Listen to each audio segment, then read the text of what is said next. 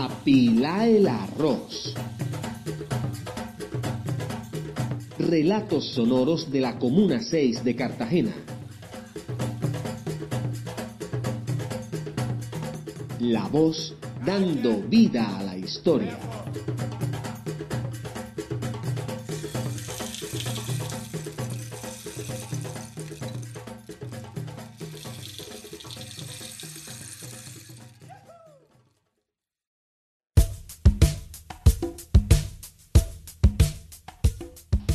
Bienvenidos todos y todas a Apilá el Arroz, la serie radial realizada para hablarles de la unidad comunera de gobierno número 6 de la ciudad de Cartagena a partir de los relatos de su gente.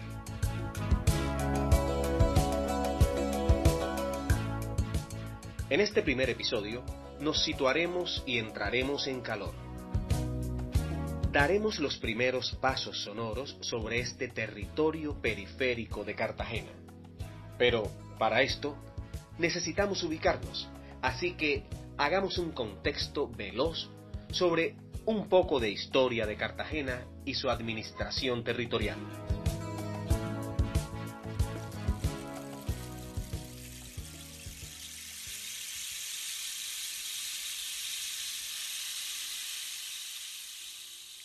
Cartagena de Indias, capital del departamento de Bolívar, distrito turístico y cultural de la humanidad, certificada por la UNESCO. Fue descubierta en 1502 por Rodrigo de Bastidas, español quien conoció la costa caribe y entre ello a la bahía de Cartagena de Indias, que bautizó así por su parecido con la Cartagena de Levante en España. Luego, hacia 1533, Cartagena fue colonizada por Pedro de Heredia, otro español quien en su plan de conquista erradicó a las tribus indígenas existentes en la ciudad, a los calamaríes. El centro histórico de Cartagena fue construido a las cercanías del mar como un fuerte de protección de la ciudad, habitada entonces por españoles, para defenderla de posibles invasores, entre estos piratas ingleses. La estructura fue construida en piedra por negros esclavos traídos de África y algunos indígenas supervivientes de esa época.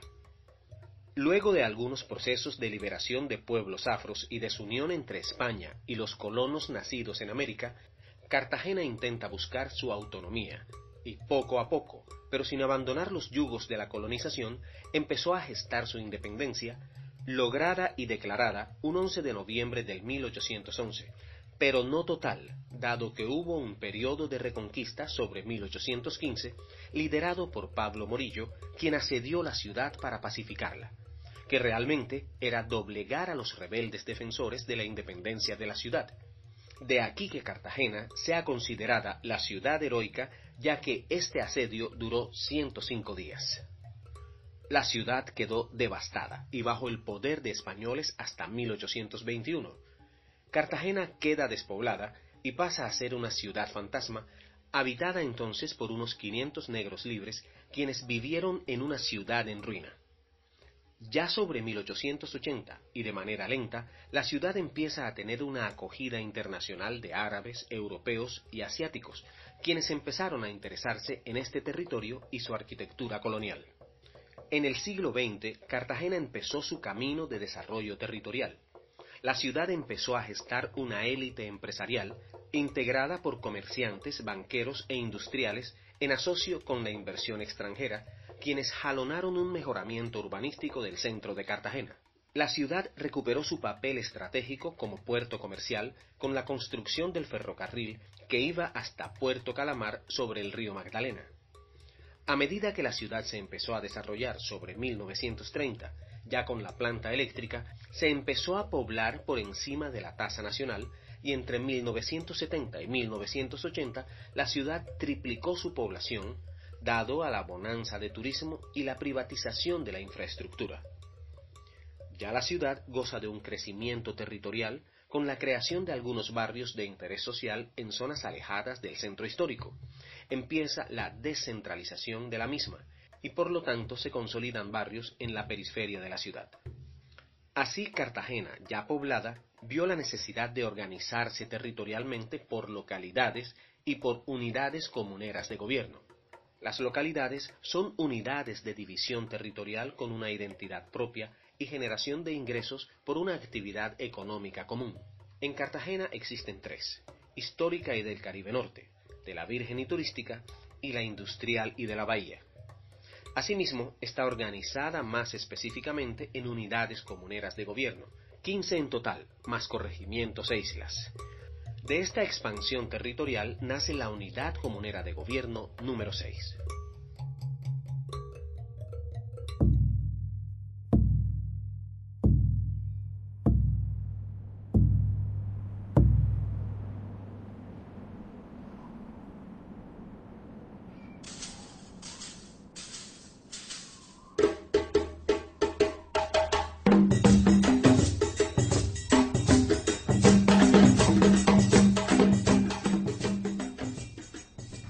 Vale, calma, calma, cógela suave. Ahora sí, la cogemos suave. Centrémonos en la unidad comunera de gobierno número 6. ¿Y eso dónde es? Esta comuna está ubicada en la zona suroccidental de Cartagena, limítrofe con la Ciénaga de la Virgen. Hace parte de la localidad 2 de la Virgen y Turística y está comprendida por algunos sectores del barrio Olaya Herrera, Fredonia, Nuevo Paraíso, las Américas, Villa Estrella, Villas de la Candelaria, Pozón, Flor del Campo, Colombiatón, Bicentenario y Villas de Aranjuez. Ah, sí, yo, yo por ahí. ¿Y para qué me sirve saber eso? Para conocer tu territorio. Si lo conoces, lo vives en realidad, porque empiezas a encontrar los aspectos humanos, sociales y culturales que definen tu identidad cultural como comunero. ¿Te interesa conocer un poco más de los aspectos de la Comuna 6? Vamos, acompáñame a este recorrido sonoro. Dale, mi tío, que hay güey.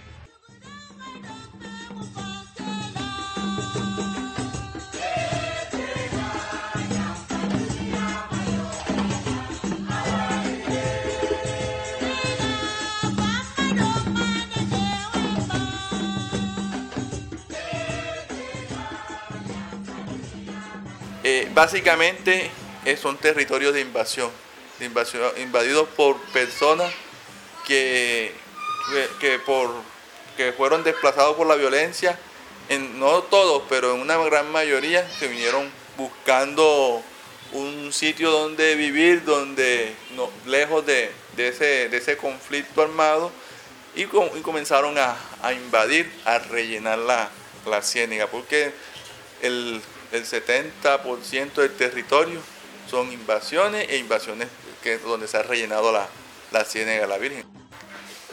Eh, buenas tardes, mi nombre es Betty Ospina, el dirigente cívico de, la Comuna 6. Tengo 40 años estar viviendo en este sector. Soy muy reconocida aquí en el sector por las labores que, que he hecho como líder Ahora mismo me dedico al trabajo de mi hogar y al trabajo principalmente de la comunidad. Bueno, la creación de este sector, llegué de 20 años, ya tengo 60 años, tengo 40 años de estar aquí en el sector. Cuando yo llegué, ya él tenía como más o menos como 10 años de estar de que ya habían personas habitando, pero no acá dentro de la ciénaga como estamos ahora, porque donde estamos ahora estábamos, estamos dentro de la plena ciénaga. Ah, comenzamos a trabajar desde el 74, ponle tú, desde el 74 comenzamos a trabajar, que se fundó la primera, eh, la primera junta de acción comunal que se llamaba Progreso, las playas San Martín. Trabajamos conjuntamente con la puntilla. Ah, aquí habían los primeros dirigentes que, conocí. Conocí al señor Adalberto Posada, ya muerto, Mabel Puello, que eran los que hacían el, hicieron vuelta para ser los, presidentes, formaron la Junta de Acción Comunal, la cual yo fui secretaria en ese momento y conseguimos muchos logros, que fue la extensión de redes de agua hasta acá, las redes eléctricas. ¿Cómo se fundó? Se fundó como usted se da cuenta, como todavía están nuevos pobladores ya recargando la ciénaga de relleno, se rellenaba con el mismo agua de la ciénaga. De ahí nosotros caminábamos por puentecitos, caminábamos porque era ciénaga, esto es ciénaga donde estamos. Aquí se rellenaba con el mismo barro de la ciénaga, el barro, donde hacíamos cambuque. Había un, había un techo, una lámina para el techo que se llamaba el suple. Con eso nosotros este, tapábamos para que el agua no nos llegara de ahí arriba. Rellenábamos con el agua de la ciénaga porque hasta acá no llegaban los camiones de relleno. Nos tocaba de ir a la Loma del Diablo con carretilla a traer tierra hasta acá, hasta, los, hasta la, la vivienda. Eh, la, Loma del Diablo es donde hoy está el colegio, mi abuelito y yo. Ya como en el, en el 76 traímos los primeros postes de la luz los enterramos dentro del agua porque no había todavía relleno en las calles. ¿Qué hicimos? Nosotros después había un señor que se llamaba Pidia Quirot, él trabajaba en las empresas públicas y él traía relleno. Entonces nosotros le dábamos la gasolina para que el relleno lo trajera hasta acá. Y comenzamos nosotros a construir lo que se llama hoy en día calle. Después hicimos una asociación. En el, 80 y, en el 80 hicimos una asociación de vecinos y hacíamos actividades y comenzamos a rellenar la calle. Y así hicieron todas las calles. Con actividad se llegaron rellenando. Eh, había, aquí había una oficina que se llamaba Caminos Vecinales, que era el que nos prestaba las maquinarias y nosotros comprábamos el material. Y así nosotros resolvimos la problemática de, nuestro sector. Bueno, yo te voy a decir, yo nací en Manga. Te voy un pequeño, nací en Manga. Vine aquí al barrio La Herrera a edad de dos años me crié en el sector Estela.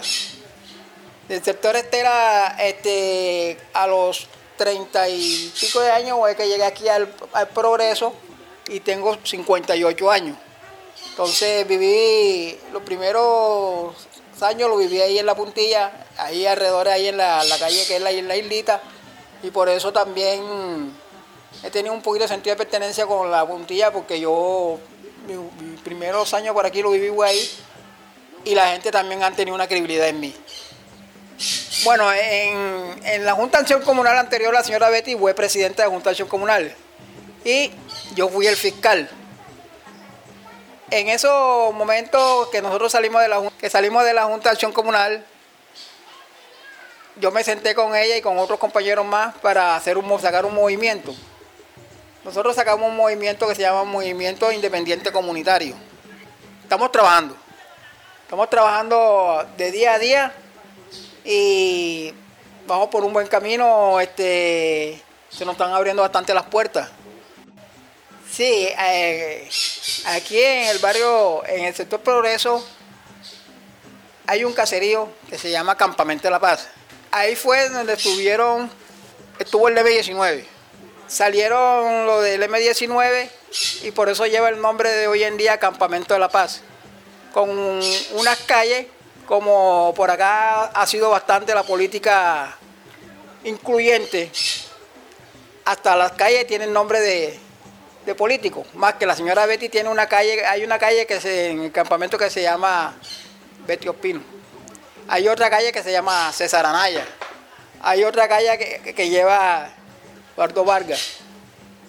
en esos precisos momentos de que el DM19 sale de ahí de, del Campamento de la Paz, ahí donde se, aquí en el sector progreso del campo deportivo.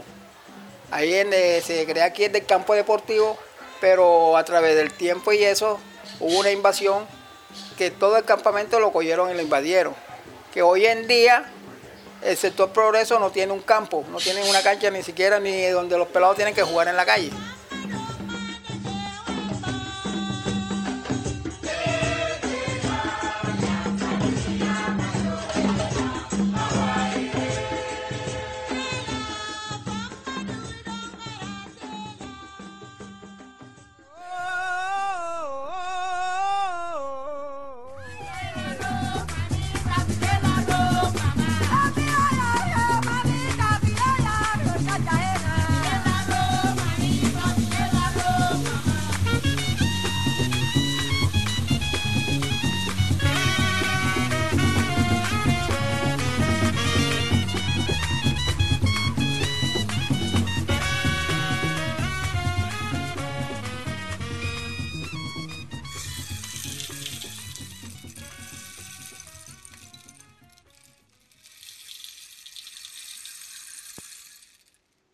El programa anterior se realizó en el marco del proyecto Radio, Memoria y Territorio, un recorrido sonoro e histórico por la Comuna 6, desde la perspectiva de sus habitantes, ejecutado por Facultad Corporación con el apoyo del IPCC.